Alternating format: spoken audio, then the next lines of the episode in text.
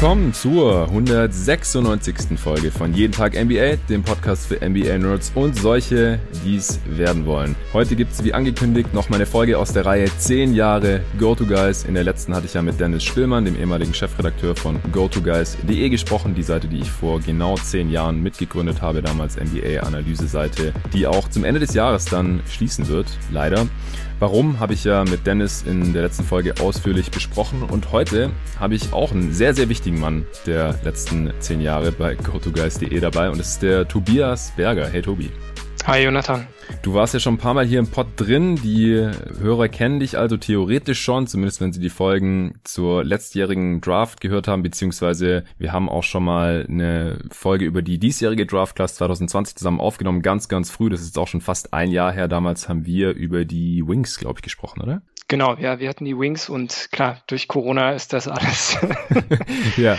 gefühlte Ewigkeiten her, das stimmt, ja. Ja, ein Jahr später und die Draft hat immer noch nicht stattgefunden und wird auch erst in äh, vier Wochen stattfinden, ziemlich genau. Der Pod erscheint, glaube ich, erst Sonntagabend oder Montagmorgen. Wir nehmen hier am äh, Freitagnachmittag schon auf. Eigentlich hätte ich erst mit Hassan aufgenommen am Mittwoch, der konnte dann aber kurzfristig leider doch nicht, ist nicht aus dem Büro rausgekommen, wie das halt so ist bei Leuten, die noch einen richtigen Job haben. Äh, wir holen die Aufnahme am Sonntag nach, das äh, äh, kommt dann als nächstes. Und im Gegensatz zur Folge mit Dennis seid ihr beide ja noch ziemlich tief drin in äh, der Materie und auch die anderen Jungs, mit denen ich noch sprechen werde. Deswegen werde ich mit dir heute nicht nur darüber sprechen, wie du zu GoToGuys.de gekommen bist und wie das so lief die letzten Jahre, sondern wir wollen uns natürlich auch viel über das Thema Draft unterhalten, das Thema Scouting unterhalten, auch die ganzen Erfahrungen und Learnings, die du und vielleicht auch die anderen Scouts gemacht haben in dieser Dekade, denn da tut sich natürlich auch einiges und man lernt vieles dazu. Du warst damals auch noch jünger als ich. Du bist äh, ungefähr zwei Jahre jünger als ich. Also warst du so ungefähr 20, 21, als du angefangen hast bei GoToGuys? Ja, genau das. Bin 90er Jahrgang, damit die Hörer ein Bild davon haben und bin dann, glaube ich, mit blutjungen 20 als Studienanfänger zu euch gestoßen, ja. Ja, also über äh, Draft-Evaluation werden wir sprechen und dann am Ende auch noch ein bisschen die äh, jetzt Draft Class 2020 zusammen einordnen. Und mit Hassan werde ich dann über ein anderes Thema sprechen, inwiefern äh, NBA-Statistiken genutzt werden sollten und können und inwiefern auch nicht. Also äh, hier gibt es tatsächlich auch dann noch was zu lernen in, in den anderen zehn Jahre GoToGuys.de Folgen. Und nicht nur Infos darüber, was wir bei GoToGuys.de so gemacht haben, wobei mich das echt Echo zur letzten Folge mit Dennis wirklich extrem positiv überrascht hat. Also ich habe weder vor der Aufnahme noch nach der Aufnahme gewusst oder konnte es nicht wirklich einschätzen, wen das jetzt wirklich interessieren wird, außer ihn, mich, dich und die anderen Jungs, die bei GoToGuys.de dabei sind oder dabei waren. Aber ich habe echt super viel Feedback dafür bekommen, dass die Leute es interessant fanden und dass sie es auch schade finden, dass jetzt vorbei ist. Auf Twitter gab es da einen richtigen Sturm der Trauer, aber auch des positiven Feedbacks und ganz, ganz viel Dankeschön für die letzten zehn Jahre und das hat mich wirklich gefreut und äh, ja, musste fast so, so eine Träne verdrücken hier und da, äh, was ich da gelesen habe. Das war schon cool. Bevor wir jetzt gleich loslegen, Tobi, äh, gibt's noch ein paar Shoutouts. Es sind noch ein paar Leute Supporter geworden, äh, genauso wie du. Du hast ja deinen Shoutout auch schon bekommen. Ich sag's immer wieder, eigentlich will ich Leute, die mich noch mit ihrer Expertise hier beglücken im Pod, dann nicht auch noch mich finanziell unterstützen sehen bei diesem äh, Projekt, aber äh, du hast es dir nicht ausreden lassen. Es sind noch fünf andere Supporter dazugekommen seit der letzten Folge und äh, die kriegen jetzt natürlich auch noch ihren Shoutout hier. Und zwar vier Jungs haben eine Starter-Mitgliedschaft auf Steady HQ abgeschlossen. Der Sebastian Metzler, der Jakob Gutmann, der Jan Philipp Oppermann und der Albrecht Roman. Vielen Dank euch Jungs und einen neuen All-Star können wir auch begrüßen im Team Jeden Tag NBA, den Dominik Alsdorf. Wenn auch ihr dieses Projekt finanziell unterstützen wollt und somit halt euren Beitrag dazu leistet, dass ich das hier noch mittel- bis langfristig weitermachen kann mit Jeden Tag NBA, dann könnt ihr das tun auf steadyhq.com slash jeden Tag NBA. Da könnt ihr euch für eins der drei Pakete entscheiden. Den Link findet auch in der Podcast-Beschreibung hier. Damit unterstützt ihr nicht nur dieses Projekt, sondern ihr habt auch noch andere Vorteile. Das könnt ihr dort nachlesen und dazu habt ihr vielleicht vielleicht mitbekommen, in den letzten Folgen gibt's immer wieder ein Gewinnspiel für die Supporter. Man äh, konnte eine Tasche von Performance hier gewinnen. Man konnte NBA 2K21 für die Xbox gewinnen. Da äh, wird der Gewinner jetzt auch demnächst dann benachrichtigt und verkündet. Da helft ihr mir, hier diesen Pod weiterzumachen. Für euch ist auch einiges drin und deswegen hoffe ich, dass sich der ein oder andere auch noch dazu entscheiden wird, dabei zu sein. Vielen Dank dafür und jetzt sprechen wir über die NBA Draft bei GoToGuys.de. Ja, Tobi, wie würdest du jetzt so deine fast zehn Jahre. Du bist ja ein paar Monate nach Dennis und mir dann noch dazugekommen bei GoToGuys.de zusammenfassen. Es kamen neun Draft-Rankings heraus seit 2011, beziehungsweise ist jetzt das zehnte, was jetzt eben gerade enthüllt wird auf GoToGuys.de. Du hast mit vielen verschiedenen Scouts zusammengearbeitet über die Jahre. Wir haben in der letzten Folge viel über den Durchlauf gesprochen bei GoToGuys.de, weil eben viele das in der Intensität dann doch nur ein paar Jahre betreiben können und nicht gerade gleich zehn, so wie du und ich. Deswegen sind da auch viele Jungs dazugekommen und wieder gegangen, manche sind wieder zurückgekommen, vor allem weil halt auch Draft Scouting nochmal ein anderes Level von Strebertum verlangt, sage ich jetzt mal, als äh, NBA-Analyse. Also es gibt deutlich mehr NBA-Basketball-Fans in Deutschland und auf der Welt und deswegen ist halt auch der Pool an potenziellen NBA-Nerds deutlich größer als Leute, die sich die ganze Zeit in ihrer Freizeit äh, College-Basketball-Spiele reinziehen oder irgendwelche Clips äh, aus den europäischen Ligen, irgendwelche Scouting-Videos machen über, über College-Spieler und sowas. Also wie sind so deine Gedanken zur letzten Dekade bei GoToGuys.de?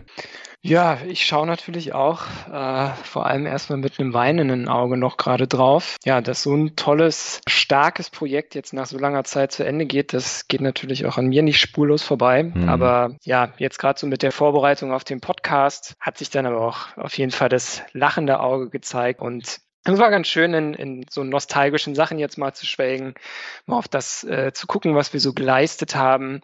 Mich hat natürlich auch das Feedback, was auf Twitter und den anderen Social Media Kanälen zur letzten Folge mit Dennis kam, sehr beeindruckt. An der Stelle da auch Dankeschön für. Aber es ist jetzt vielleicht ein ganz guter Zeitpunkt, um aufzuhören und das Projekt vernünftig zu Ende zu bringen. Hm. Ja, was hat es mir bedeutet? Ähm, ja, für mich war es wie für alle anderen Redakteure bei GoToGuys wahrscheinlich so ein sehr, sehr lebensfüllendes Hobby. Also ich hm. muss auch sagen, dass ich fernab dessen nicht so super viele andere Interessen habe. Klar gehe ich mal gerne ins Kino oder auf irgendwelche Konzerte oder ja, reise auch sehr gern. Aber interessanterweise ließ sich das sogar mit GoToGuys irgendwie relativ gut verbinden hm. über die letzten zehn Jahre. Und ansonsten war es halt schön zu wissen, ja, wie so eine zweite Mannschaft zu haben. Klar, ein bisschen Sport mache ich auch nebenbei, aber also diese digitale Crew hinter mir zu wissen, Diskussionspartner zu haben, eine Plattform zu haben, eigene Gedanken äußern zu können. Das war das, was GoToGuys für mich so ausgemacht hat, die letzten Jahre äh, und mich halt auf einem sehr, sehr wichtigen Lebensabschnitt halt auch einfach ewig begleitet hat. Jeder Hörer, mhm. der vielleicht schon ein bisschen älter ist, weiß, was so zwischen 20 und 30 passiert. Dort tut sich für die Persönlichkeit, glaube ich, sehr, sehr viel nochmal. Ja. Da halt euch dabei gehabt zu haben und jetzt wahrscheinlich auch immer noch weiter dabei zu haben, klar.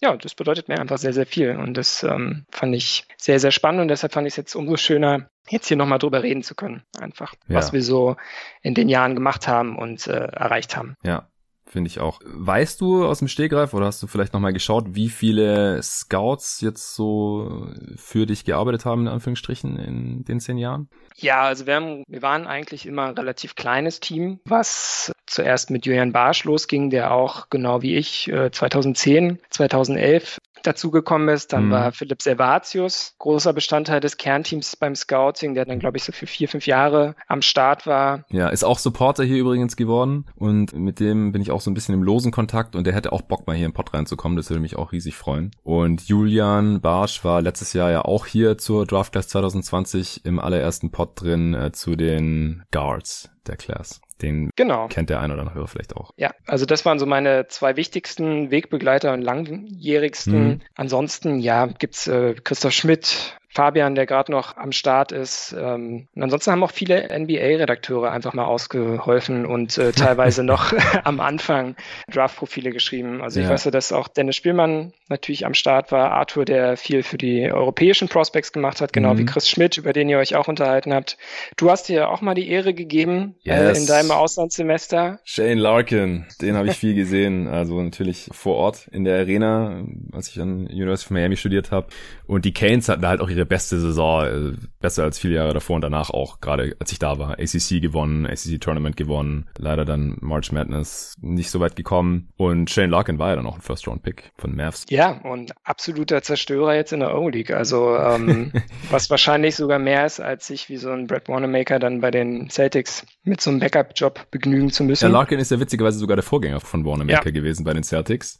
Ja, also er war damals der Nummer 20 dann auf unserem Board und also der allerletzte Spieler auch und hatte ein paar Jahre jetzt als Rollenspieler in der NBA und jetzt ist er halt ein Star in Europa. Ich habe mir das vorhin nochmal durchgelesen, das Profil. Das äh, war ganz okay eigentlich. Also ich habe ihn mit Nate Robinson, Jameer Nelson und Ty Lawson verglichen. Also jetzt natürlich kürzere NBA-Karriere gehabt als diese drei und war jetzt auch nicht annähernd Richtung Jameer Nelson, Ty Lawson, die halt schon so auf All-Star, in Borderline All-Star-Niveau gespielt haben eine Zeit lang. Aber so vom, vom Spielertyp ging das also wenigstens so ein bisschen in die Richtung. Ja, und wann war das? 2013? Ja, Draft 2013. Ja,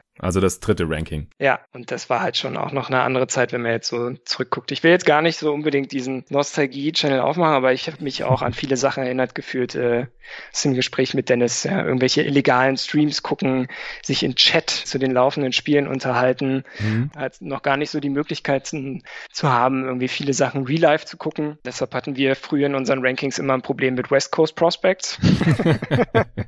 das hatten wir, glaube ich, auch in so einem Ranking-Review mal eingestellt gestanden. Ja, damals musste ich halt wirklich fast alles live gucken, weil es sonst gar keine Möglichkeit gegeben hätte, die Prospects zu sehen. Erst dann mit dem ESPN-Player, der später kam. Und da hatte man natürlich so einen kleinen blinden Fleck für die Leute, die halt wirklich erst sehr, sehr spät mit ihren Spielen anfangen. Das ist ja heute bei NBA-Fans noch so. Mhm. Wenn es dann darum geht, irgendwie mal die Lakers in den schlechten Jahren gucken zu müssen oder sowas. Die Suns. Ähm, ja. Das waren damals natürlich noch äh, so Scouting-Hindernisse, die es heute nicht mehr gibt. Genauso wie halt irgendwie an International Tape zu kommen oder so. Also das war schon krass. Ja. Heute sitzt man da, also im letzten Jahr hatten wir so einen Synergy-Glitch, äh, wo man sich fast alle Spiele runterladen konnte, obwohl es eigentlich gar nicht in dem Abo war. Oh, nice ja, das macht es natürlich zehnmal angenehmer, sich Sachen anzugucken, viel, viel besser zu scouten. Mhm. Dazu halt dann, ja, die ganzen Sachen, die man durch äh, diverse äh, Social Media Sachen lernt. Ne? Die Twitter Draft Bubble ist natürlich sehr, sehr stark, die ähm, einem auch da viele Sachen zeigt und beibringt, an die man früher halt nie gedacht hätte. Und das ist schon spannend, was da so seitdem passiert ist, seit ich durch so einen weirden Jared Sullinger Forenbeitrag bei Sportforen damals bei GoToGuys gelandet bin, ja. Ja, hat Dennis dich dann einfach daraufhin äh, angeschrieben, oder was? Ja, genau. Ich war so 2006, 2007 im Highschool-Jahr in den USA und war seitdem irgendwie College-Basketball-Fan, aber natürlich auch in der NBA unterwegs und habe immer dennoch, ja, mein, meine Fühler immer nach Draft-Sachen, nach Draft-Content ausgestreckt. Und da war halt Sportforen auch für mich so der allererste Anlaufpunkt, weil Crossover Online immer einen Mock-Draft hatte, äh, von Christian Neumann, über den ihr auch gesprochen habt, und Björn mhm. Nebenkühler. Da habe ich halt immer probiert, dann äh, über das Forum mit denen in Kontakt zu treten und habe dann auch selber so meine ersten Scoutings dann irgendwann, als ich mich mal bereit fühlte, also ja, der erste Draft-Jahrgang, auf den ich da wirklich geguckt habe, war 2007 so mit Greg Oden und Kevin Durant, die damals noch, ich erinnere mich dann noch an den Spielervergleich, mal so als absolute neue Superstars beschrieben wurden. Mhm. Da hatte mhm. Christian Neumann immer reingeschrieben, wir machen jetzt hier keinen Spielervergleich, weil das wären die Vergleichsspieler in der Zukunft. bei, einem sollte, bei einem sollte er recht behalten. Ja. Und dann, ja, habe ich da halt immer probiert, viel aufzusaugen und mich irgendwie im Forum auch tätig zu tun. Und dann irgendwann, 2010, habe ich mal was zu äh, Jared Sullinger geschrieben und danach kam dann was von Dennis, ja. Nice. The rest is history, so ein bisschen. Seitdem hat mich Go-To-Guys, glaube ich, in viele Richtungen gebracht. Also ja, was ich vorhin mit dem Reisen meinte, ich probiere halt öfter mal so Scouting-Trips zu machen. Eigentlich war ja auch mhm. einer zwischen uns angesagt dieses Jahr, hätte es Corona nicht gegeben. Da hatte ich auch euch alle schon angefragt gehabt und wir hätten dann in Bulgarien abgehangen dieses Jahr. das sind dann halt so die Geschichten, die neben den coolen Formaten, die wir uns dann so über die Jahre überlegt haben, äh, zum Beispiel die Amateur Hour als Podcast, was mir immer sehr, sehr viel Spaß gemacht hat, äh, wo wir so College und NBA sich zusammenbringen. Ja, waren es halt vor allem so diese Reisesachen, die, äh, die mir viel gebracht haben, wo man dann irgendwie mit so einer Medienakkreditierung zu irgendwelchen Turnieren fährt und dann vor Ort scoutet. Also es ging mal mit einem Albert-Schweitzer-Turnier in Mannheim los, hm. wo ich mal neben dem Denver Scout saß, der äh, Nikola Jokic vorgeschlagen hatte, Raphael Juk. Nice und mit dem halt so ein bisschen quatschen konnte, dann. Guter Mann. Das, der. Offensichtlich. Der hat sehr, sehr viel richtig gemacht, glaube ja, ich. Jokic in der zweiten Runde gedraftet worden dann und jetzt ist er absoluter Superstar. Ja, genau. Dann waren wir mal beim Adidas Next Generation Tournament, Arthur und ich mit äh, noch Bronek von den Euro Prospects, auch eine große Scouting-Seite Pronek jetzt auch bei Razzifan Ulm untergekommen als Scout für die. Äh, da hatten wir mal die witzige Geschichte, dass wir Mike Schmitz getroffen haben ähm, von mhm. Draft Express, von jetzt ESPN. Mhm. Ähm, und der hat sich dort halt auch die Spiele genau wie wir angeguckt. Äh, Star war damals bei Barcelona halt äh, Samanic, der jetzt von den Spurs gedraftet wurde. Mhm.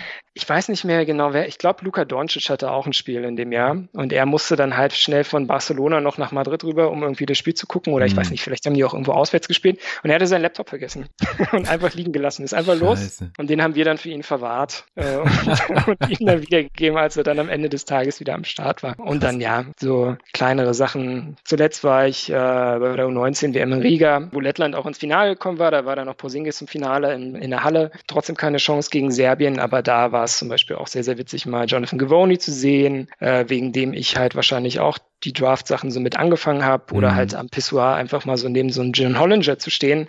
Und äh, das sind halt so die witzigen Sachen, zu denen mir GoToGuys eigentlich so freizeittechnisch verholfen hat. Und witzigerweise ist es bei mir auch so, dass es sogar beruflich mir ein bisschen was gebracht hat. Ja, mehr als ein bisschen was, oder? Ähm, kannst ja den Hörern mal ein bisschen erzählen, wo du da jetzt so gelandet bist. Ja, also wie, wie so viele äh, von unseren Schreiberlingen habe ich eigentlich auch mal mit Journalistik Medienmanagement angefangen und habe mich später als Sportjournalist gesehen und dachte mir irgendwie so, okay, das ist eine Plattform, für die ich schreiben kann. Dort kann ich irgendwie mal ein bisschen was lernen, zu Artikel veröffentlichen, zu Redaktionsleben führen, Verantwortung übernehmen und so weiter. Mhm. Aber ja, so während des Studiums hat sich eigentlich gezeigt, dass mir Schreiben, naja, schon irgendwie liegt, aber ich halt so tief teilweise in die Materie eingestiegen bin, dass ich da irgendwie noch weiter studientechnisch auch äh, vorgehen wollte. Habe dann also Bachelor gemacht, äh, in Journalistik Medienmanagement, Master noch draufgesetzt und bin dann jetzt witzigerweise an der Uni gelandet, an einem Sportökonomie-Lehrstuhl hier in Jena mhm. und schreibe eine Doktorarbeit zu Draft-Themen tatsächlich. Ja, voll abgefahren. Genau, also in meiner Doktorarbeit geht es um Decision Making bei NBA-Managern in diesem Draft-Kontext. Und ich gucke mir dort verschiedenste Sachen an, warum die Draft als Policy ganz gut gemeint ist, aber nicht funktioniert und was man da vielleicht in Zukunft besser machen könnte auf ja, individueller und vor allem aber auch auf Ligaebene. Die Draft als Policy, was meinst du damit? Naja, wenn wir uns die Draft so als Regelung angucken, hat die Liga da natürlich irgendwie ganz bestimmte Interessen, die sie damit verfolgt. Ne? Also im Grunde ist es ja ziemlich witzig, dass es in einem amerikanischen Sport wie so eine Art sozialistische Herangehensweise gibt, Talent besonders gut zu verteilen, ja. was natürlich aber eigentlich auch dann wieder einen kapitalistischen Hintergedanken hat, weil durch bessere Talentverteilung steigt halt die Uncertainty of Outcome, wie man immer so schön sagt in der Forschung. Also die Leute wissen nicht, wie die Spiele ausgehen wenn die Teams gleich stark sind. Das ist eigentlich, was die Liga erreichen möchte mit dem Draft-System, ja. gekoppelt hat mit diesen Salary Cap-Sachen dadurch, dass man halt nicht weiß, wer Meister wird oder wer auch wer das nächste Spiel gewinnt, ähm, ja, es ist natürlich super spannend für die, für die Leute und deshalb gucken die die Spiele. Da hängen natürlich noch andere Sachen dran was man zum Beispiel beim deutschen Fußball sieht, ne? Leute wollen auch Stars sehen und so weiter. Also auch darauf kann man Geschichten bauen. Mhm. Aber eigentlich ist die Draft deswegen da, um dieses Uncertainty of Outcome möglichst in die Höhe zu treiben und ja, möglichst viele Fanbases irgendwie glücklich zu machen. Das ist eigentlich so die Herangehensweise. Und das Interessante ist halt, dass die Forschung sagt, in der NBA funktioniert das am schlechtesten sehen wir ja selber, wenn wir uns angucken, welche Teams in, immer in die Finals kommen, ja. welche Spieler immer in den Playoffs äh, landen. Da gibt's halt in der NBA relativ wenig Durchmischung und das liegt vor allem auch daran, weil die Draft als solches nicht so unbedingt funktioniert. Okay, das ist interessant. Aber was heißt am schlechtesten jetzt im Vergleich zu den anderen großen Sportligen oder was? Genau, also es gibt da ja verschiedene Studien zu, aber ja, also im Vergleich zu NFL, MLB und äh, NHL, WNBA weiß ich jetzt nicht, aber ja, muss natürlich auch genannt werden als große Sportliga, auch wenn dort nicht die Umsätze gefahren werden, wie sie mhm. gefahren werden sollten und ja auch viel weniger Teams da sind, also gar nicht so viel Möglichkeit, sich da durchzumischen. Aber ja, von diesen Sportarten schneidet die NBA äh, ja vergleichsweise am schlechtesten ab. Und ja, das sehen wir ja, wenn wir uns einfach ja die letzte Dekade angucken. Da war das war ja nicht nur die Dekade von GoToGuys, sondern auch von LeBron James. Ne? Und äh, ja, Tatsache, seit es GoToGuys.de gibt, ist äh, LeBron neun von zehn Mal in die Finals gekommen. Ja. Also auf der einen Seite war äh, so gut wie immer ein LeBron-Team, auf der anderen Seite meistens die Warriors, zweimal noch die Spurs, einmal die Mavs und das war's ungefähr. Ja, und dann halt auch so solche Sachen wie, genau, Daryl Morey, ja, nie die Playoffs verpasst, glaube ich, irgendwie. Und äh, also ja, solche Serien gibt's halt im Football zum Beispiel nicht so einfach. Also klar, da hat man auch mal den Ausreißer mit den Patriots oder so, aber rein durchmischungstechnisch ist die NBA da relativ schlecht und das liegt halt an der Draft Policy als solche. Okay, das ist, das ist auf jeden Fall eine interessante These, weil also du hast ja sicherlich sehr, sehr gute Indikatoren genommen, aber jetzt nur zu gucken, wer in die Finals kommt. Ich meine, das sind ja nur die Top zwei Teams der Liga oder manchmal sind es ja nicht mehr die zwei besten, aber halt nur die Creme de la Creme, die Elite. Aber wie, wie sieht's mit der Durchmischung der, der Lottery-Teams aus oder der unteren Playoff-Teams? Kannst du da noch was zu sagen? Ist, ist da irgendwie dann genauso schlecht? Ja, höchstwahrscheinlich schon. Also das ist jetzt nicht meine Forschung. Da zitiere ich jetzt nur irgendwelche Studien, aber ah, okay. wenn wir uns einfach zum Beispiel angucken, äh, die Sacramento Kings, so, wann waren die das letzte Mal in den Playoffs? 2002?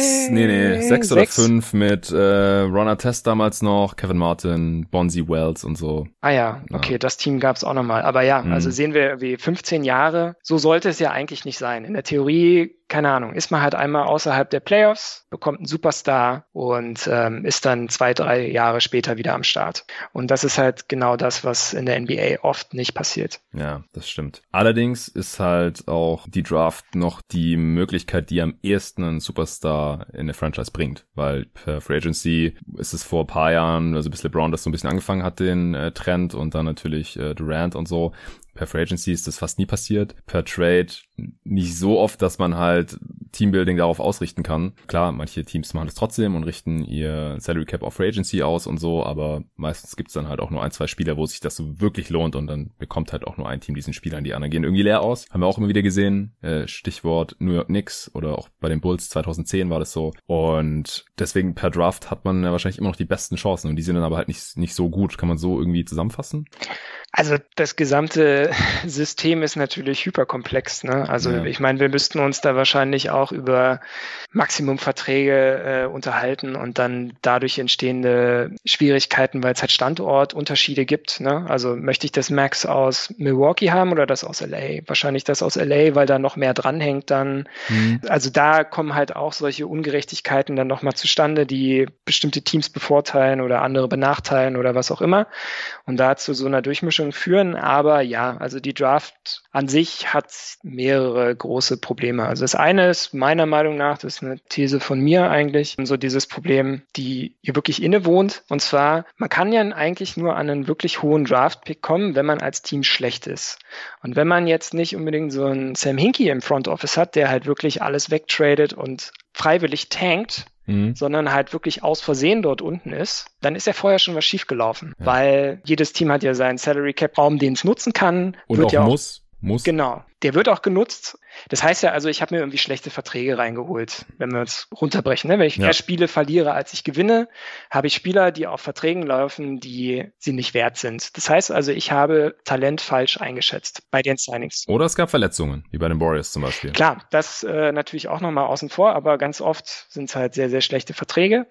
Das heißt also, der Manager oder die Managementgruppe hat eigentlich schon ein Problem, Talent einzuschätzen und plötzlich soll es aber in der Draft in der Lage sein, Talent richtig einschätzen zu können.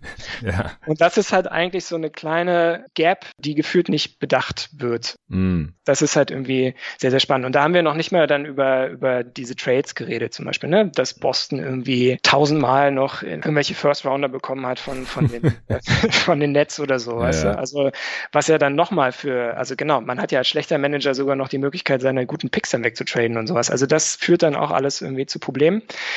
Und zum anderen hat man halt das große Problem, dass die Jahrgänge natürlich sehr, sehr unterschiedlich sind. Also ja, wenn man sich so die letzten 20 Jahre anguckt und einmal schaut, ich ordne alle Draft-Jahrgänge nach perfekter Order und nehme dann so den Durchschnitt aus den jeweiligen Platzierungen in der Draft. Also ich gucke mir alle rechtmäßigen Number One Picks an, alle rechtmäßigen Number Two Picks und gehe das so einmal durch. Also nach Performance, nicht nach tatsächlicher Draft-Position. Nee, nach Performance. Also ja. keine Ahnung, was, was weiß ich, was wir da nehmen wollen. Das ist natürlich auch jetzt nicht schon eine interessante Frage. Kannst du vielleicht mit Hassan dann besprechen, wenn es bei euch um Statistiken gehen soll. Aber nehmen wir jetzt sowas wie Winshares pro Jahr oder sowas, was irgendwie so ungefähr ein Spielerlevel gibt. Ja, oder die Redrafts hier bei jeden Tag NBA, die ich mit Nico gemacht habe. ja, genau. Ähm, dann lernen wir, dass die, die Durchschnittsdraft immer so ungefähr ein Superstar hat, äh, drei All-Stars, acht Starter-Talente ungefähr, dann so 13 Rollenspieler und danach sind die Leute eigentlich ja für die NBA nicht mehr so wirklich gut genug. Das sind dann irgendwie so Spieler, die immer mal wieder rein und raus faden, mal ein Jahr einen Vertrag bekommen, dann wieder irgendwo, ja, mhm. mit einem zehn Tagesdeal irgendwo unterkommen, vielleicht mal ein bisschen Europa spielen und so weiter. Das ist aber die Durchschnittsdraft. Und wir wissen aber auch, dass es irgendwie manchmal den klaren Superstar gibt. Ja, irgendwann habe ich das Glück, einen Luka Doncic oder einen LeBron James zu draften und mal stehe ich da, wie zum Beispiel 2000 und habe irgendwie Hedo Turkulo, der allen eins steht nach Winshares. Mhm. Und habe dann natürlich ein Problem, wenn ich genau in dem Jahr meinen Number One Pick bekomme. Obwohl eigentlich wahrscheinlich sogar noch fieser ist, in nochmal so einem Zwischenjahr was zu bekommen. Also dass irgendwie der beste Spieler vielleicht Paul George ist oder so. Jemand, der mich an die Playoffs sehr, sehr nah ranbringt, wahrscheinlich auch dafür sorgt, dass ich immer sechs, siebter, achter werde, ohne dass noch irgendwas groß drumherum passieren muss und mich aber aus der Number One Pick Konversation raushält. Und das ist halt dann so, setzt dann so bestimmte Dynamiken in Gang, die dann dafür sorgen, dass halt halt die Liga sehr, sehr unausgeglichen ist. Weil selbst wenn ich top evaluiere und den besten Spieler nehme, kann es sogar an dem Draftjahrgang liegen, dass ich trotzdem nicht für die nächsten zehn Jahre ein Contender bin. Oder halt Top-Level-Contender für Conference Finals Finals, sondern halt nur so dieser Playoff-Contender, was halt manchen Märkten reicht und manchen Teams halt nicht. Ja, und darüber ist seine Doktorarbeit. Naja, also das ist so ein bisschen der Ausgangspunkt. Okay. und dann gucke ich mir halt so diverse Biases an, so die äh, dazu führen, dass Leute falsch draften. Also Mhm. Ähm, ich gucke mir im Grunde an, was werden für systematische Fehler in der Liga gemacht und wie kann man die vielleicht ausmerzen, um dafür zu sorgen, dass diese Gesamtpolicy eigentlich besser funktioniert. Und da gibt es natürlich die unterschiedlichsten Sachen und da nehme ich auch sehr, sehr viele Lessons mit, die ich so aus zehn Jahren Go-To-Guys mir so ein bisschen erarbeiten konnte. Ja. So sind wir drauf gekommen ursprünglich.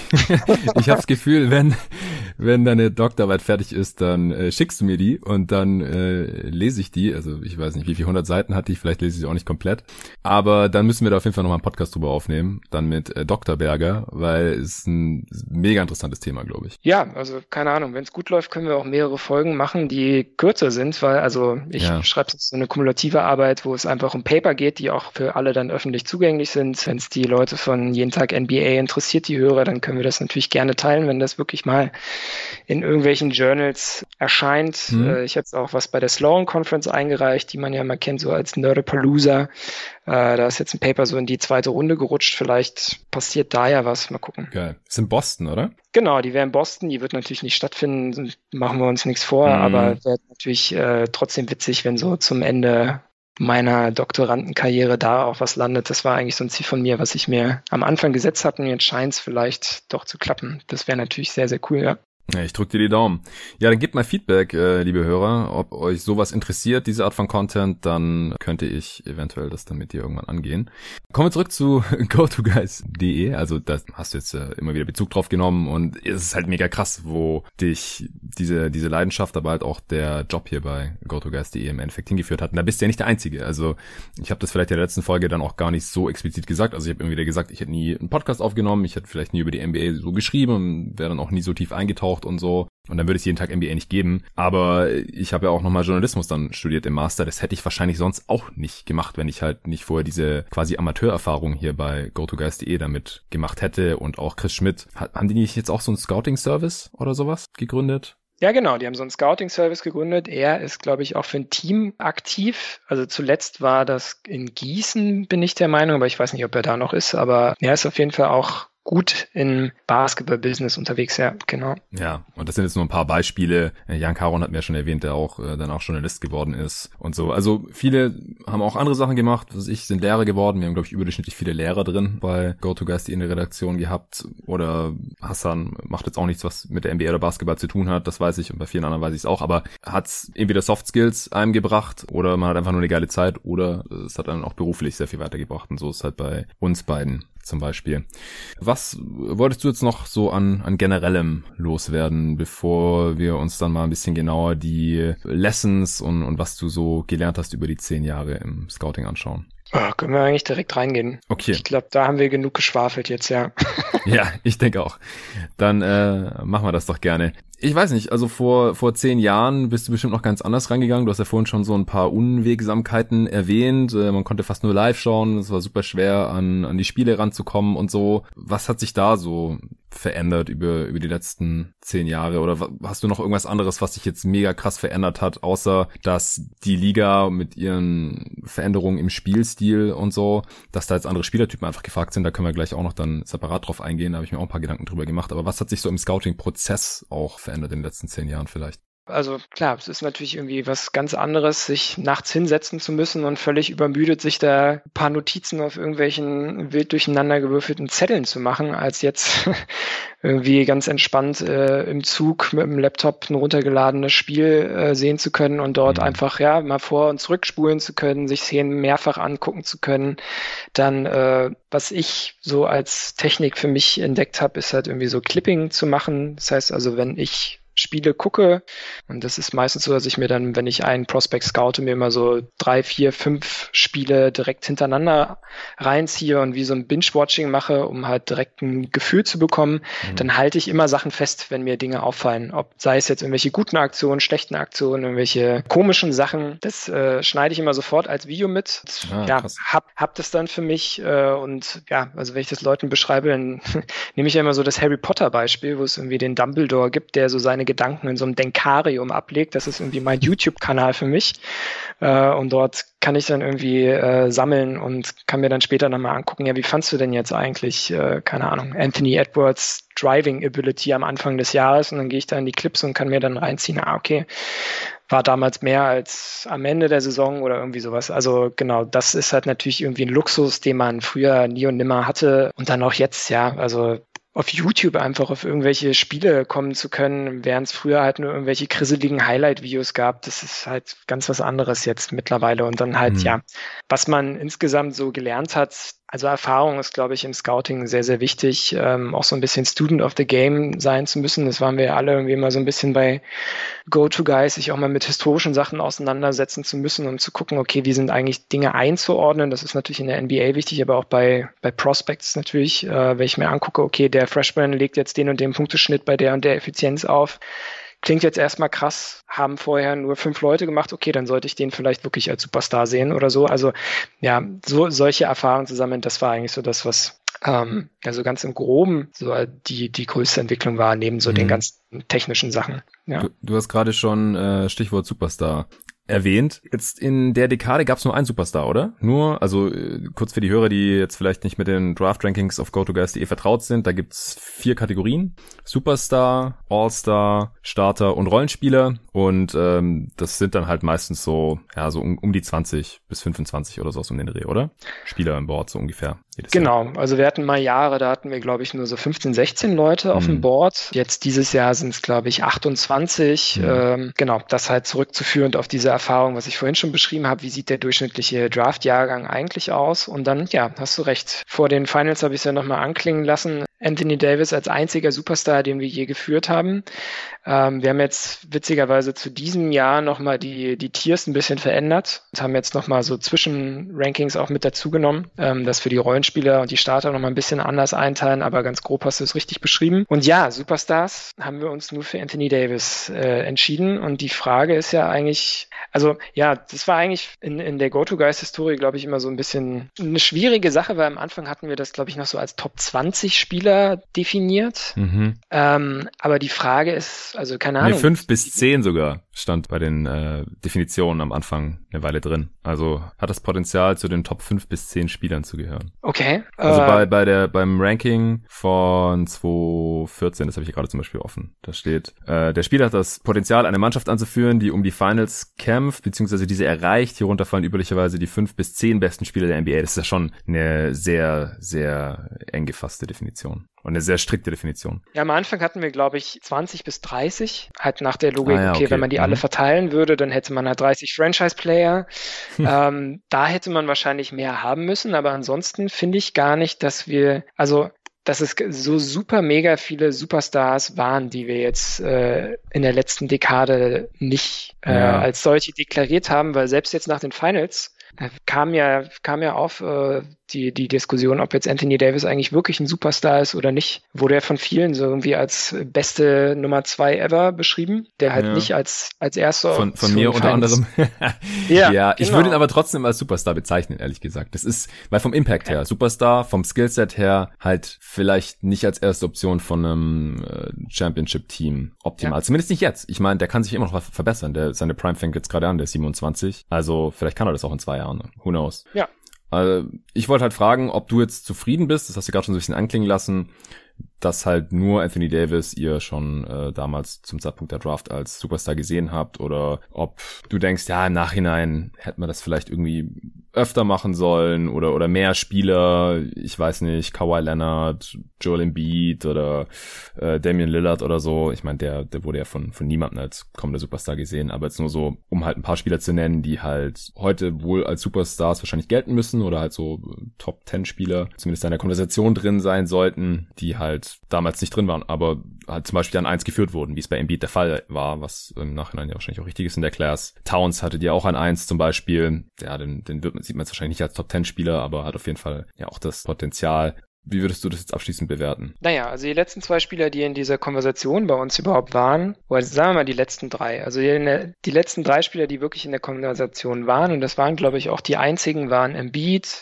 Zion und Doncic. Ja, und über Zion und Doncic haben wir damals, glaube ich, auch hier im Pod drüber gesprochen. Ja. Hast du mich gefragt, ob ich Zion als Superstar einordnen würde? Genau. Und ich bin ehrlich gesagt ganz froh, dass wir das, also dass wir in unserem Draft-Ranking das noch nicht gemacht haben, weil ich noch nicht weiß, wohin es geht. Ist doch zu früh. Ja. Und mit Luca, ja, da waren wir zu zögerlich. Also das hätte man schon machen müssen. Wenn man sich so die Podcasts anhört, die wir damals gemacht haben, ähm, hm. ja hätte man das eigentlich tun müssen. Äh, bei Embiid genauso. Da war aber kurz vor der Draft eine Verletzung, wo man nicht wusste, wie das genau läuft. Äh, er hatte, glaube ich, eine Fußverletzung direkt vor der Draft. Und da war es eigentlich schon krass, ihn überhaupt an eins zu setzen vor Wiggins. Ähm, deshalb da bin ich eigentlich schon ganz stolz drauf. Und ja, ihn dann nur als All-Star zu sehen, ist für mich als Fan, ich bin Embiid-Fan auch, ähm, bisschen traurig, aber so aus äh, objektiverer Sicht eigentlich, glaube ich, auch ganz okay. Mal gucken. Denke ich auch. Ja, was hat sich sonst so verändert? Gibt es Spielertypen? Also ich bin mir sicher, dass es die gibt, aber welche Spielertypen wurden jetzt halt so vor sieben, acht, neun, zehn Jahren noch anders gerankt oder anders gesehen oder halt auch einfach noch früher gedraftet? Also man muss dazu sagen, das Draft-Ranking ist halt auch kein Mock-Draft. Ihr wollt jetzt nicht vorhersagen, welcher Spieler wo gedraftet wird, sondern ihr habt die halt wirklich nach eurem Ermessen immer gerankt. Deswegen gab es da zum Teil auch größere Abweichungen zu halt den ganzen gängigen Mockdrafts. Nicht, weil ihr dachtet, ja, der Spieler, der wird bestimmt an 10 gezogen, sondern ihr habt den halt wirklich als 10 besten Spieler zu dem Zeitpunkt eingeschätzt. Aber was hat sich da so verändert über die Jahre? Ja, guter Punkt nochmal mit dem, dass wir ein Big Board gemacht haben. Genau, das war damals auch so ein, so ein Novum eigentlich. Und genau, mhm. wir hatten immer so die Herangehensweise, wenn wir in vier oder acht Jahren draufschauen, also eigentlich immer so in vier nach dem Rookie-Vertrag, wen sehen wir dann als potenziell besten Spieler? Deswegen machen wir auch immer diese Abrechnungen mit den, mit den Draft-Rankings nach vier Jahren normalerweise im Podcast. Letztes genau. Jahr haben wir das auch schon bei jeden Tag NBA gemacht, zumindest einen Teil davon. Der andere Teil kam dann noch bei GoToGuys Wired, dem Pod äh, von GoToGuys.de, der dann nachher eingestellt wurde. Da haben wir die 215er mit mit Towns, Booker und so. Und jetzt wäre dieses Jahr eigentlich die 216er noch irgendwann dran. Aber dieses Jahr ist halt eh alles anders. Das äh, machen wir dann noch irgendwann anders. Ja, also nach vier Jahren äh, hast du gesagt, wollt ihr quasi vorhersagen, wo der Spieler dann steht. Genau, einfach so im Kopf, wenn wir dann eine Redraft machen würden, wer würde dann gezogen werden? Mhm was natürlich immer so ein bisschen unfair ist, weil wir geben unser Ranking vor der Draft raus. Ähm, und eigentlich müsste man immer nach der Draft direkt nochmal so eine Second, so ein Second Ranking rausbringen, weil ja. Fit halt schon irgendwie was sehr, sehr Spannendes ist. Also da gab es irgendwie so viele Sachen, die mich selber da auch schon in den Hintern gebissen haben. Ich habe früher immer so, ein, so eine Artikelserie gemacht, Fool's Gold, wo es darum ging, welche Spieler ich überbewertet finde und wo ich irgendwie eine schwierige NBA Zukunft sehe und ja, in den letzten Jahren waren das oft Spieler, die dann die Spurs genommen haben. also Lonnie Walker zum Beispiel und äh, DeJounte Murray und bin aber immer noch fest der Meinung, ähm, keine Ahnung, wenn die Knicks die, die draften würden, dann ähm, oder gedraftet hätten, dann ja. wären die nicht, würden die nicht so aussehen, wie sie jetzt aussehen. Mhm. Ähm, also das ist immer irgendwie eine ganz spannende Sache und ansonsten wolltest du ja auf Spielertypen hinaus, die damals noch ganz anders gesehen waren und äh, ja, da kann man einfach relativ klar sagen, äh, immobile Bigs. So, äh, ja. Wenn wir unser allererstes Ranking aufmachen, haben wir Enes Kanter an zwei. ja, also das Ranking fand ich auch krass jetzt, sich neun Jahre später nochmal anzuschauen oder jetzt äh, quasi vor zehn Jahren habt ihr da angefangen zu scouten für dieses Ranking. In der Top Ten sind einfach sieben Bigs und drei Point Guards und kein einziger Wing. Also allein schon, was halt den Impact angeht und Positional Scarcity und sowas, würde man wahrscheinlich heute schwer ein Ranking machen, wo kein einziger Wing in der Top 10 drin ist. Außer die Class hat halt echt überhaupt keinen einzigen Wing, der da auch nur in Frage kommt. Aber das war schon auffällig. Und halt auch viele Non-Shooting Bigs oder, oder Forwards allgemein waren halt früher viel höher in den Rankings. Das würde man heute auch nicht mehr so sehen wahrscheinlich. Ja, genau. Also halt viel so, ja, diese eindimensionalen Immobilien Center und dann halt ähm, halt auch so diese Tweener Forwards, die wir früher gern drin hatten. Also zum Beispiel so ein Derek Williams an drei. Eigentlich von der Idee her gar nicht verkehrt, weil er in seinem letzten College-Jahr auch äh, angefangen hat zu werfen. Aber ja, das dann alles nicht rüber retten konnte in die NBA und dann letztlich doch zu langsam für den Flügel und zu wenig stark für, für fünf war und so weiter. Vielleicht ein mhm. Spieler, der jetzt besser funktionieren würde als damals, ja. sogar noch, interessanterweise. Also das waren so die, die Spielertypen, die uns damals gerne auf die Füße gefallen sind. Dann auch hier, ja, International Tape war relativ schwer. Also ich kann mich ehrlich gesagt nicht mehr aktiv dran erinnern, dass ich mehr als fünf Spiele von Jan Wesley gesehen hätte, den wir damals an acht hatten, der witzigerweise damals sogar höher gezogen wurde von den Wizards, glaube ich. Mhm. das natürlich relativ krass. Dann die Wings, die wir hatten, genau, teilweise nicht so starke Shooter, ja, so ein Tyler Honeycutt zum Beispiel. Da mussten wir viel dazu lernen, ja, das stimmt. Ja, also immobile Bigs, gibt es noch einen anderen Punkt oder gibt es halt auch Spieler, die einfach stark an, an Wert zugenommen haben jetzt? Naja, insgesamt, also ist halt Größe schon irgendwie doch noch entscheidend, auch wenn wir uns eigentlich in der Small Ball Era befinden, was ich irgendwie immer eine ganz interessante Sichtweise finde, weil das so auseinandergeht. Also Positional Size, also für die genau, Position. Hm. Genau, weil wir über Positional Size sprechen müssen. Also ich glaube, der Durchschnitts-NBA-Spieler ist seit 2000 immer kleiner geworden. Interessanterweise sind aber die kleinsten NBA-Spieler immer größer geworden. Mm. Also Point Guard Size zum Beispiel ist äh, eine extrem wichtige Sache. Da erinnere ich mich auch noch an bestimmte Diskussionen, die ich irgendwie zu Trey Burke dann immer führen musste, weil der halt in, im NCAA Tournament damals so ausgerastet ist für ja, Michigan. Ich erinnere mich. Dann erklärt werden musste, dass er vielleicht aber doch ein bisschen zu klein ist, um der mega krasse Playmaker auf NBA-Niveau zu sein. Ne? Da musste man dann immer bringen, so, okay, es gibt Chris Paul, okay, auf jeden Chris Paul kommen fünf Jameer Nelsons und dann, keine Ahnung, sind wir bei zehn, sag mir irgendeinen kleinen, schlechten Point Guard. Shane Larkin. Shane Larkin.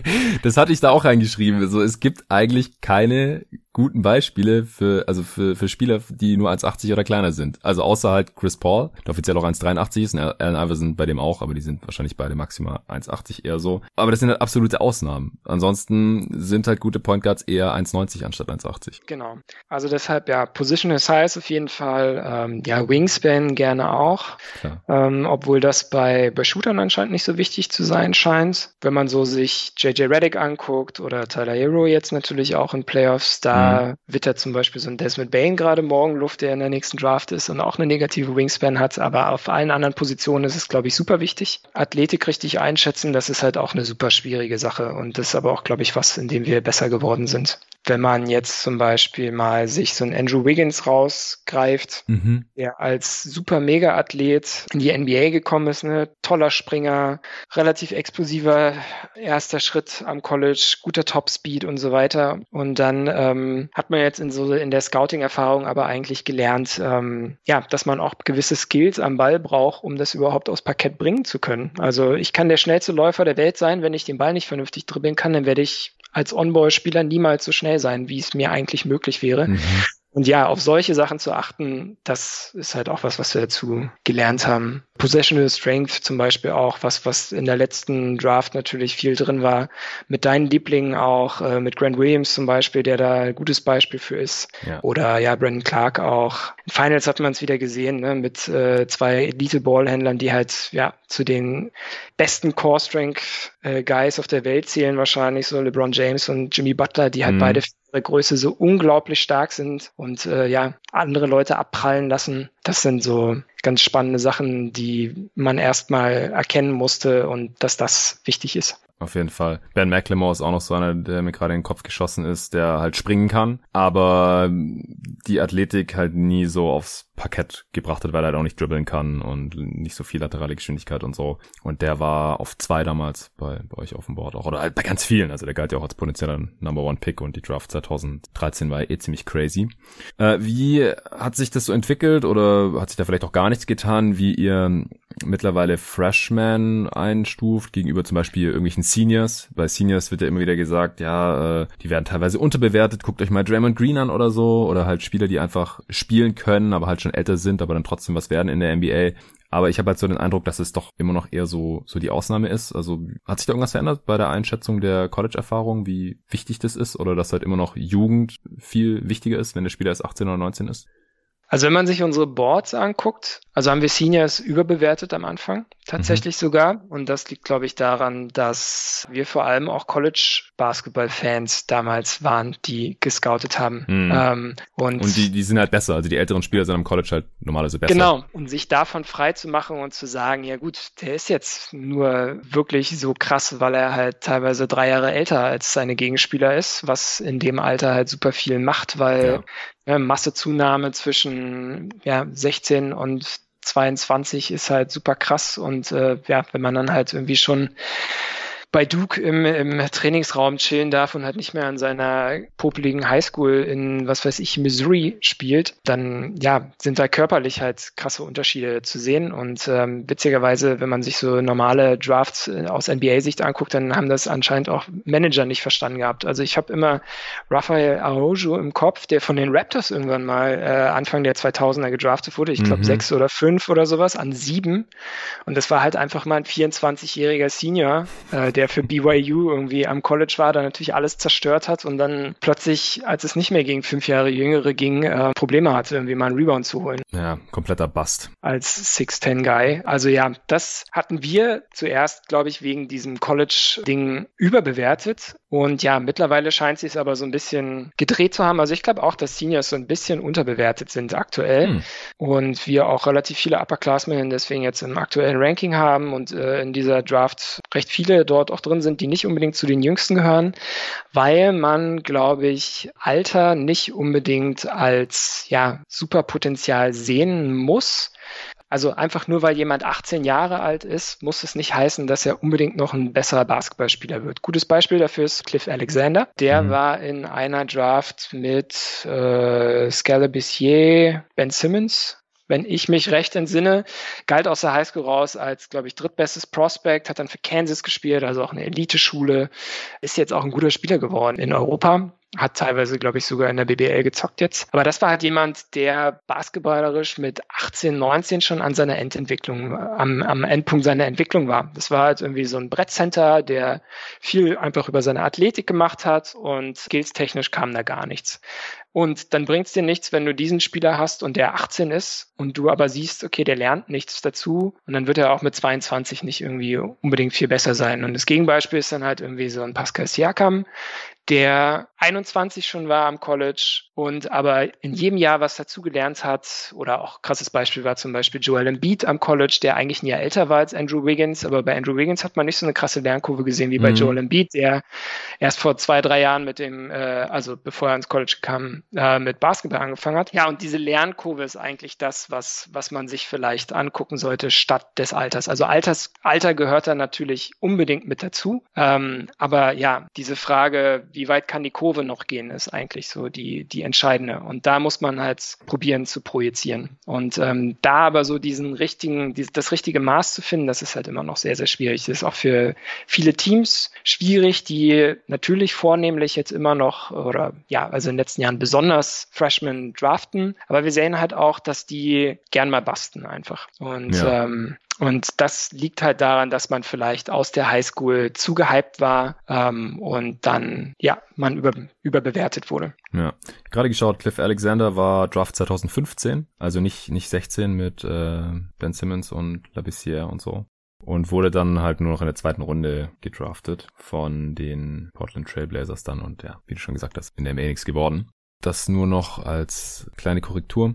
Ja, okay. Wie sieht's bei Internationals aus? Du hast ja gerade schon gesagt, von Wesley konntest du damals einfach nicht viel sehen. Janis war auch gar nicht auf dem Board, weil der hatte was, zweite griechische Liga gespielt davor oder so? Ja, also der hatte auch irgendwann mal ein paar First-Team-Raps und sowas, aber ja, also genau, teilweise zweite, dritte, vierte griechische Liga noch gezockt, ja. Könnte also deshalb, sowas wie, könnte wie ja, sowas wie Janis nochmal passieren jetzt heutzutage? Um, ähm, also das, der ist ja nicht nur, Frage, ist ja nicht nur euch durch, sondern auch äh, 14 NBA-Teams. Ja, also ist der ist der klar beste Spieler von dieser Class, aber wurde halt an, an 15 glaube ich gedraftet. Ja, äh, ist ja danach nochmal passiert, wenn wir es, wenn wir Jokic nehmen wollen. Also von daher. Ähm, ja.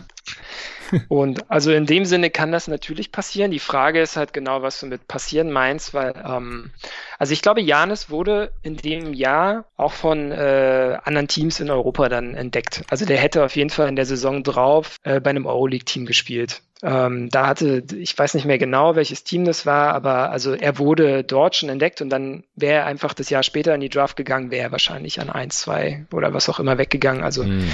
Da waren wir nur ganz kurz davor, ihn auch in Europa auf einem guten Level zu sehen und dann hätte er natürlich auch viel mehr Exposure bei NBA-Teams gehabt und dann ähm, wäre er nicht so weit gefallen.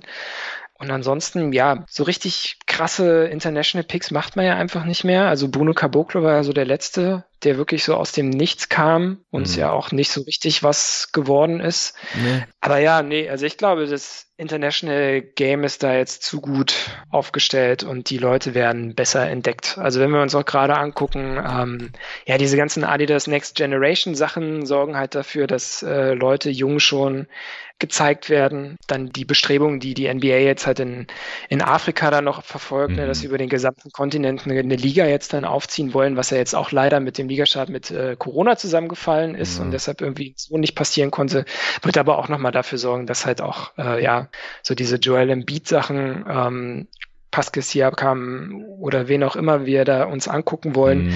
Dass dort halt noch viel mehr Talent auftaucht, aber was dann wahrscheinlich auch relativ schnell den Weg dann immer rüber ans College oder in irgendwelche anderen Programme findet. Ne? Also wenn wir jetzt auf die nächste Draft zum Beispiel 2021 schauen, dort gibt es einen sehr, sehr starken Senegalesen, der aber schon ewig jetzt bei Barcelona spielt, also Baji. Dort glaube ich, dass zu viel Geld in Basketball drin ist und Scouting-Netzwerke zu gut werden, als dass halt wirklich jemand so, so krasses durchrutscht. Klar, also wird's ja immer mal ein paar Ausreißer geben, aber Janis weiß ich nicht, glaube ich nicht. Ja. Wie, wie, wie siehst du das denn? Äh, ich, ich habe keine Ahnung, deswegen frage ich dich. Jokic war 2014 auch schon wieder sechs Jahre her ja. und jetzt zuletzt gab es sowas ja eigentlich nicht mehr so. Äh, und die letzten paar Drafts kann man es halt auch nicht so wirklich evaluieren. Ich fand es nur eine interessante Frage, also so, ob das ja. nochmal passieren kann, dass halt der beste Spieler der Draft gar nicht im, im Draft-Ranking landet. Ja, wie du das halt siehst, ob sich da was verändert hat beim, beim internationalen Scouting und so. Und es klingt ja so, als wäre das auch der Fall.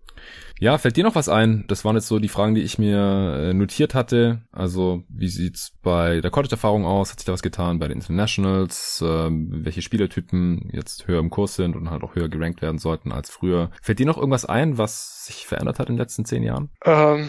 Oder was, was du so mitgenommen hast oder wo du vielleicht auch besser geworden bist, wo du auch sagen würdest, das würde jetzt nicht mehr passieren, worüber wir jetzt noch nicht gesprochen haben? Na, ich weiß halt für mich, dass diese, diese gesamte Mechanik so super komplex ist, dass man da nie zu auslernen wird. Mhm. Ich habe mich jetzt halt mit der Doktorarbeit viel auf so diese äh, Behavioral Economics Sachen versteift. Also mhm. falls jemand äh, Thinking Fast and Slow von Kahnemann yes. mal in die Hände bekommen hat, das sind halt so die Sachen, die ich mir gerne angucke und die findet man halt in allen Bewertungssachen und äh, Entscheidungen, die man in der Draft treffen muss, wieder. Also für mich ist halt die Draft eine dreiteilige Entscheidung. Ich muss erstmal gucken, wie gut ist jemand gerade, wie gut kann jemand werden und dann muss ich auch noch darüber Bescheid wissen, wie sich die Liga in den nächsten Jahren entwickelt.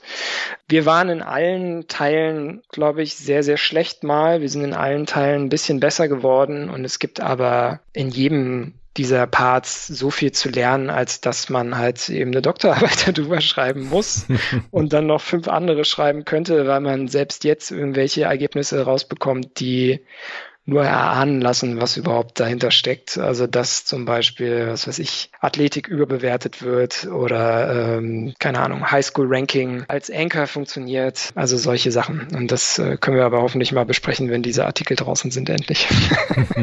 ja, ich habe mega Bock drauf, auf jeden Fall. Okay, dann äh, würde ich sagen, sprechen wir noch ganz kurz über die aktuelle Class, äh, beziehungsweise hast du vorher noch was erwähnt, äh, was ich auch interessant finde. Also, dass ihr dieses Jahr zum ersten Mal von diesen vier Kategorien, Superstar, All-Star, Starter und äh, Rollenspieler, auf sechs Kategorien erweitert habt, weil ihr die Starter-Kategorie aufgesplittet habt in Starter und dann aber Starter mit All-Star-Potenzial, also irgendwas zwischen All-Star und Starter. Und dann bei den Rollenspielern auch nochmal Top of Rotation mit reingenommen habt, also zwischen Rollenspieler und Starter. Kannst du das kurz erklären, warum ihr das gemacht habt? Und dann äh, können wir nochmal so ein bisschen allgemeiner über die aktuelle Class sprechen. Ja, naja, über das, was wir, was wir in den letzten Jahren, glaube ich, äh, am meisten immer diskutiert haben, und das war auch immer mein Lieblingspart in den äh, jeweiligen Saisons, ist halt am Ende, wenn man sich das Ranking vornimmt und dann die einzelnen Leute in die Tiers schickt. Und interessant sind immer die Spieler, die zwischen zwei Tiers stehen. Und dieses Jahr gab es halt so bestimmte Sonderfälle, die uns dazu bewogen haben, einfach ja nochmal ein bisschen genauer nachzufassen. Zum einen ist wahrscheinlich dieses Rollenspieler-Ding äh, nicht mehr zeitgemäß gewesen, weil ja, weil die Unterscheidung, die wir jetzt gemacht haben, glaube ich, sehr, sehr wichtig ist. Ist jemand ein 82-Game-Spieler oder ein 16-Game-Spieler? Also ist es Spieler, den ich in der Regular Season spielen lasse und der dann aber seine Rolle in Playoffs verliert? Oder ist mhm. es ein mhm. Rollenspieler, der ähm, ja, in den meisten Matchups in, der, in den Playoffs noch funktioniert. Mhm. Das so als eine Herangehensweise, die, glaube ich, eine sehr, sehr wichtige Entscheidung ist, ja. äh, Unterscheidung ist. Und dann, naja, dass wir die Starter jetzt nochmal aufgesplittet haben, das liegt daran, dass wir ja, Schwierigkeiten hatten, ein klares All-Star-Prospect dieses Jahr zu finden. Und mm. ähm, Und diese Unterscheidung aber trotzdem auch ganz interessant ist. Also wenn man sich zum Beispiel, also das Beispiel, was wir jetzt in der Redaktion dann immer genommen haben für diese Tier ist vielleicht aktuell so Michael Porter Jr. Man sieht irgendwie einen relativ klaren Weg, wie das vielleicht mal ein All-Star werden könnte, aber es passiert wahrscheinlich zu ja, weniger als 50 Prozent der Fälle. Mhm. Und das ist halt so diese Überlegung. Man sieht irgendwie mehr Potenzial als bei einem normalen Starter. Aber ob man jetzt wirklich so diesen nächsten Schritt schafft zum All-Star, was man ja auch, keine Ahnung, in so einer MIP-Diskussion immer als krasseren Schritt sehen sollte als ne, der Rollenspieler, der zum Starter wird und der Starter, der zu einem guten Starter wird, wirklich zum Star zu werden, ja, der ist halt super schwer zu nehmen. Und wir haben jetzt so ein bisschen als Cop-Out-Taktik äh, diese Kaste, da, diese. Tier eingeführt, um bestimmte Spieler bei uns im Ranking dieses Jahr unterzubringen. Ja. Okay, also lag's mehr an der Class jetzt dieses Jahr, als äh, dass ihr das grundsätzlich machen wolltet?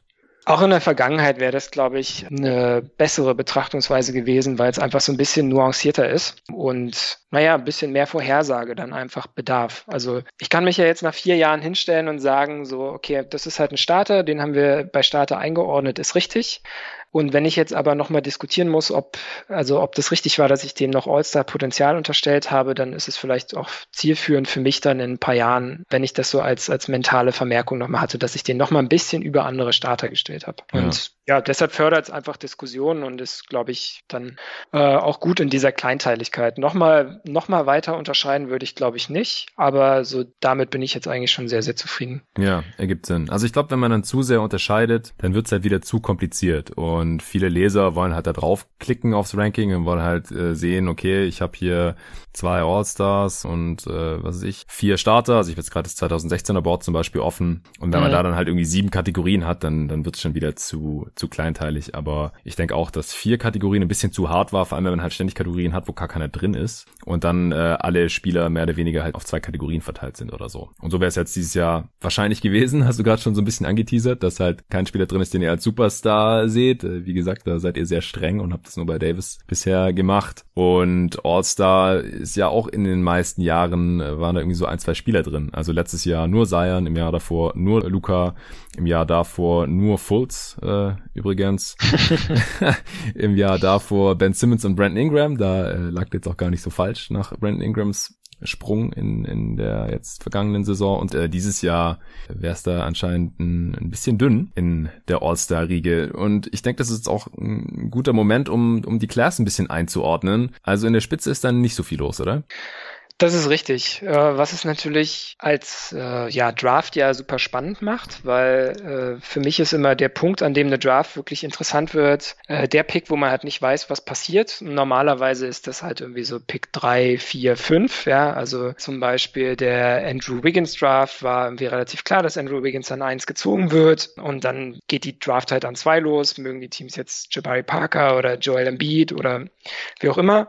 Mhm. Und dieses Jahr sind wir halt wieder so unterwegs, wie wir das zuletzt wahrscheinlich 2013 waren. Also das ist halt wirklich yes äh, mehrere Spieler gibt, die irgendwie einen legitimen Number One Pick Case haben können und halt keiner so krass heraussticht, als dass man sagen muss, das ist jetzt ein Can't Miss Talent, das ist ein Spieler, der wird dafür sorgen, dass meine Franchise die nächsten fünf, sechs, sieben, acht Jahre besonders gut aussieht, äh, sondern das kann passieren, muss aber nicht. Und äh, ja, den Case muss man leider zu relativ vielen Spielern dieses Jahr machen. Und ähm, ja, das macht die Draft Class natürlich in der Spitze nicht so stark wie in Jahren zuvor. Also letztes Jahr war es ja relativ klar, okay, ich nehme Zion. Danach war eigentlich auch klar, ich muss Ja Morant draften. Und danach ist es vielleicht so ein bisschen, kommt es auf Geschmack und Präferenzen der, der Manager an. Und dieses Jahr ist das aber schon beim Number One Pick so. Plus, mhm. dass halt noch so komische Teams dieses Jahr in der Lottery so weit nach vorne gekommen sind, das macht es halt auch nochmal verrückt.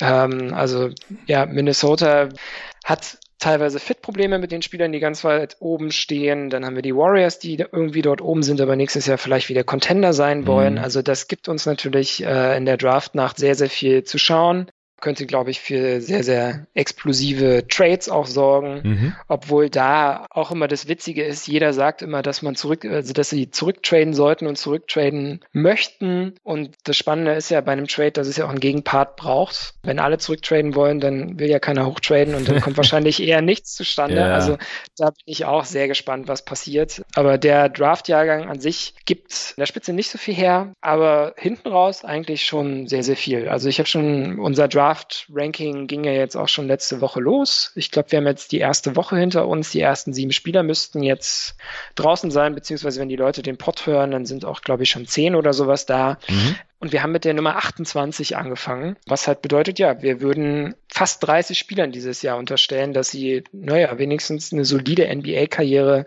hinlegen können, was auch nach unseren Maßstäben ist. Man ist irgendwie Rotationsspieler für die nächsten, sagen wir mal, acht bis zehn Jahre ja. und bekommt immer einen Job in der Liga. Und das ist natürlich schon eine relativ krasse Sache. Also ja, in vielen Draft-Jahrgängen passiert das auch wirklich so, aber in den meisten halt nicht.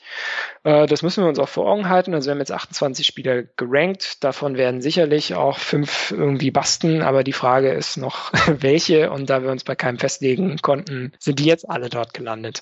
Ähm, und dann ähm, würde ich natürlich gern halt nochmal Werbung machen, halt besonders auch für die, für die Arbeit meiner lieben Kollegen, Tobi ja. Bühner, der mit uns viel diskutiert hat, äh, Torben Adelhardt, der dieses Jahr auch so semi bei uns in der Redaktion mit am Start war und die Diskussionen mitgeführt hat. Ansonsten ja aber für ähm, basketball.de und äh, die Five besonders auch drafttechnisch unterwegs ist und äh, auch schon in den letzten Jahren immer ein gern gesehener Wegbegleiter war und dann unser heimlicher Redaktions-MVP Dennis Jansen von Talk in the Game, der dieses Jahr richtig krass ins Scouting Game eingestiegen ist und fast so viele Profile geschrieben hat wie ich, glaube ich. Da musste ich mich ganz schön strecken, um da auf mehr zu kommen. wie viele mehr hast du jetzt am Ende gehabt oder hattest du mehr? Äh, ich glaube, ich hatte mehr. Ich habe jetzt nicht nochmal gezählt, aber ich würde zu tippen vielleicht so drei oder sowas. Also ja, auf jeden Fall tolle Arbeit geleistet und ähm, mit äh, vielen Diskussionen und ähm, Gesprächen da den Redaktionsalltag im Hintergrund auch sehr bereichert. Und ja, haben wir uns da alle gegenseitig pushen können. Das hat mir sehr viel Spaß gemacht. Müssen wir mal gucken, wie das dann in Zukunft weitergeht. Ja.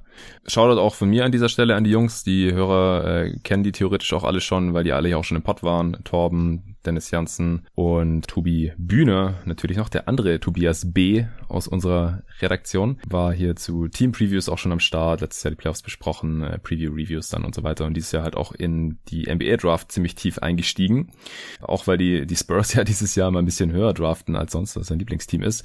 Ja, das wäre jetzt auch noch eine Frage für mir gewesen. Also 28 Spieler waren noch nie im Ranking. Ich habe gerade noch mal alle Rankings kurz durchgeklickt. Also es gab sonst nur 2011 noch was daran kommt, da hattet ihr 26 Spieler Spieler auf dem Board. Dann liegt es wirklich daran, dass es auch die tiefste Draft halt sein könnte oder Stand jetzt halt wohl wird, eurer Meinung nach? Oder weil ihr einfach alle so produktiv wart und die Sachen jetzt halt auch raushauen wolltet mit, der, mit dem langen Corona-Break und so. Ich meine, ihr hattet jetzt halt auch so viel Zeit wie noch nie. Also einfach mal äh, fünf Monate, sechs Monate länger als sonst. Ja, also das ist auf jeden Fall ein Faktor und da bin ich auch mal gespannt, wie sich das für NBA-Teams äh, ausgewirkt hat.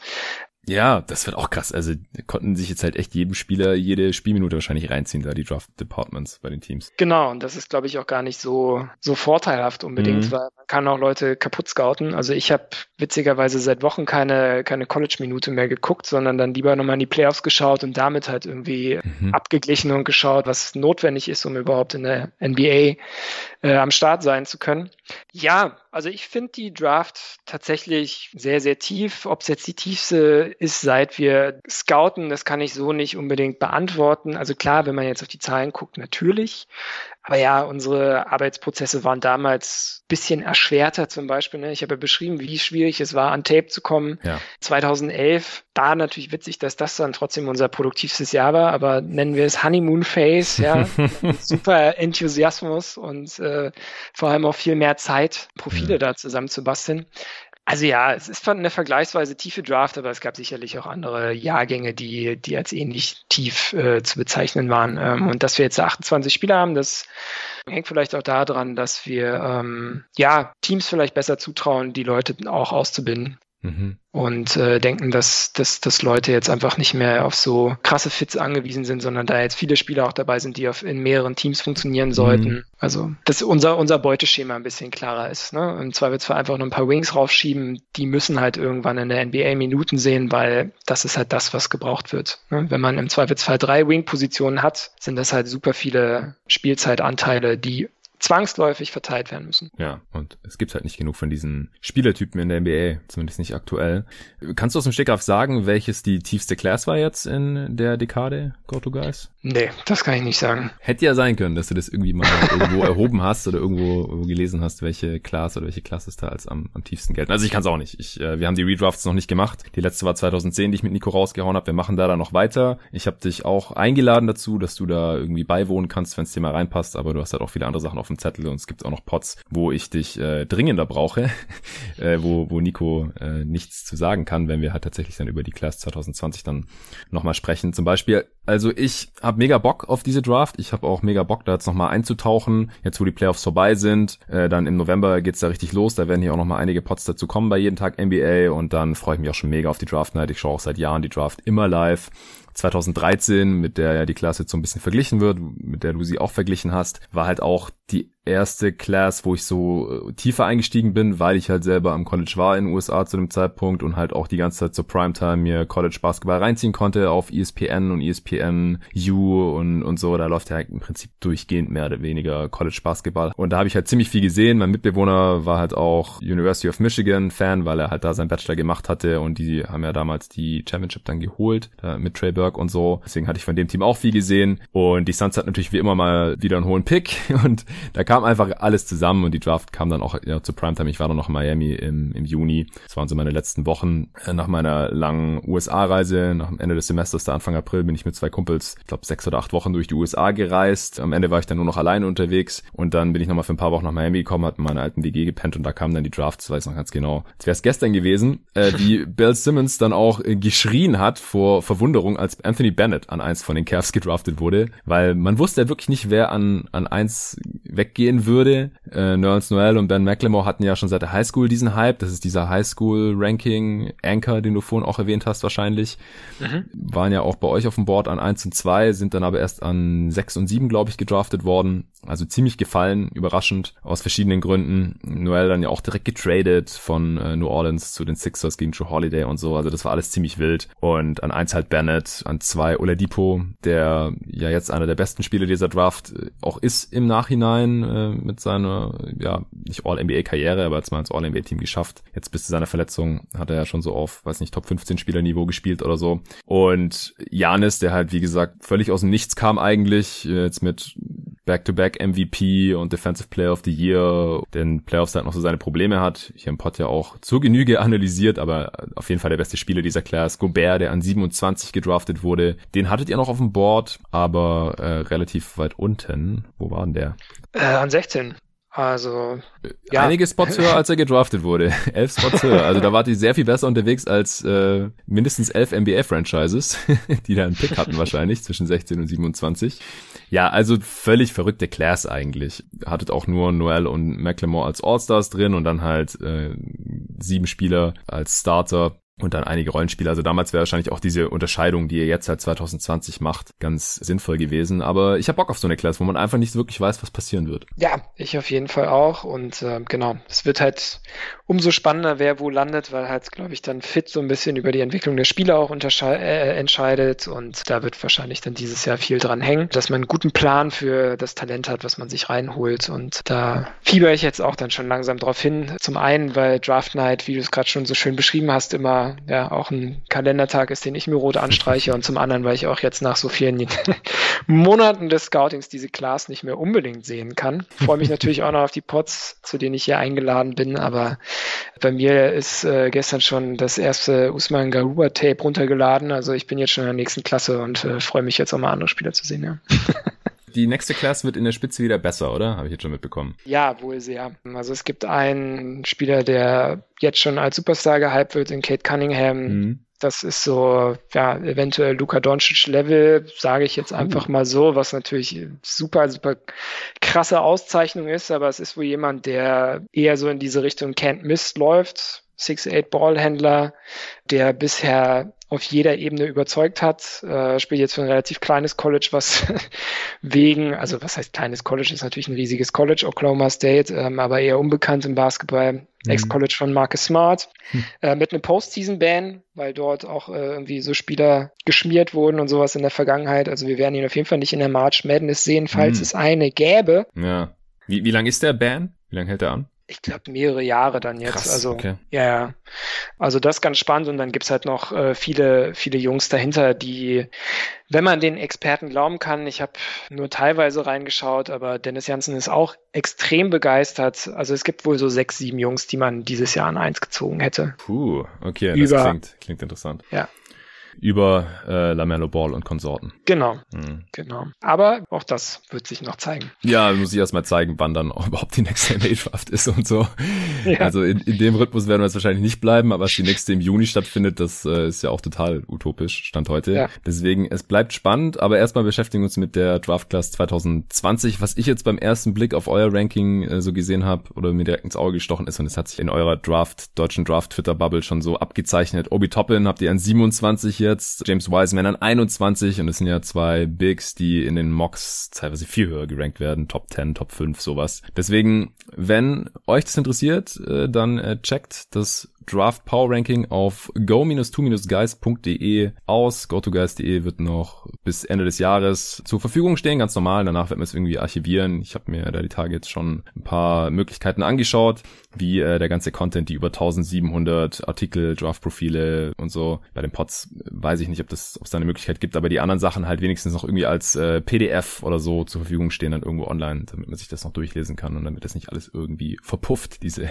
zehn Jahre Blutschweiß und Tränen, die wir in GoToGuys.de investiert haben. Und ja, Draft Night, wir hatten schon mal gequatscht. Vielleicht schaffen wir es irgendwie, weil du ja bald auch noch ein bisschen näher an mir dran wohnst in Leipzig, dass wir das zusammen gucken können. Mal sehen. Ich habe auch noch so eine Jogginghose hier von dir rumliegen, die du letztes Jahr vergessen hast.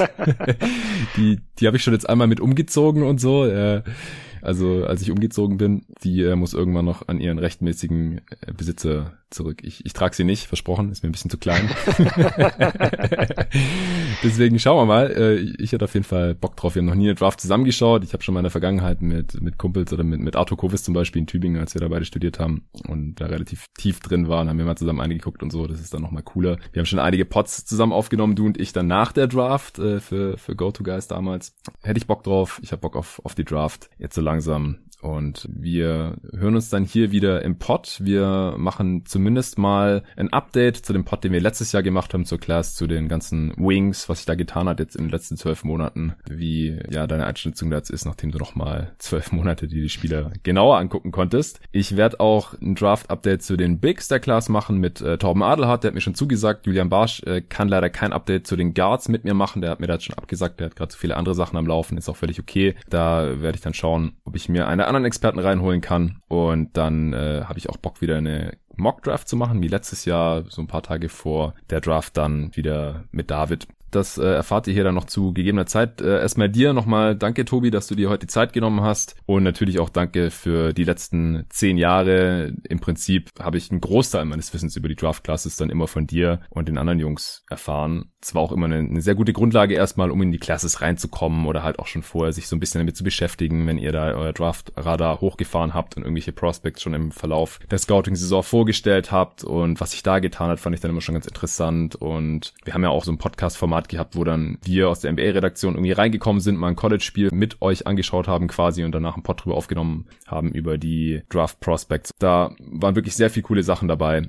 über die letzte Dekade und das war eine richtig geile Zeit und ich danke dir auch, dass du jetzt in den letzten Wochen da mit mir im Austausch standest als Leiter des Draft Resource und mit mir als kommissarischen Leiter von der Seite und, und der NBA-Redaktion und ich denke, es ist im Endeffekt schon die die richtige Entscheidung, dass wir GoToGuys.de dann schließen. Denn ja, es macht zum jetzigen Zeitpunkt einfach nicht mehr so viel Sinn. Die Leute haben andere Prioritäten, es geht weiter im Leben und es kommen nicht mehr so viele Leute nach. Und wie gesagt, zehn Jahre ist eine, ist eine schöne runde Zahl auch und wir hatten eine geile Zeit. Aber bevor GoToGuys.de dann irgendwie so langsam, aber sicher in der Bedeutungslosigkeit verschwindet, dann machen wir lieber einen klaren Cut, oder?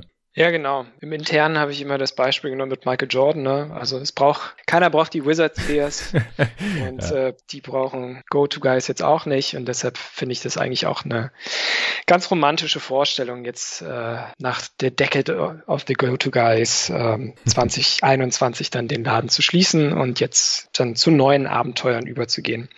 Deshalb ja an der Stelle auch nochmal Danke an dich. Das neue Abenteuer ist unter anderem auch jeden Tag NBA, deshalb auch von mir nochmal Yes. Das Plädoyer unterstützt dieses tolle Projekt. Dir war es vorhin peinlich, dass ich dich dort auch monetär irgendwie äh, unterstütze, aber ich mache das natürlich gern, weil ich halt einfach finde, dass es ein unterstützenswertes Projekt ist.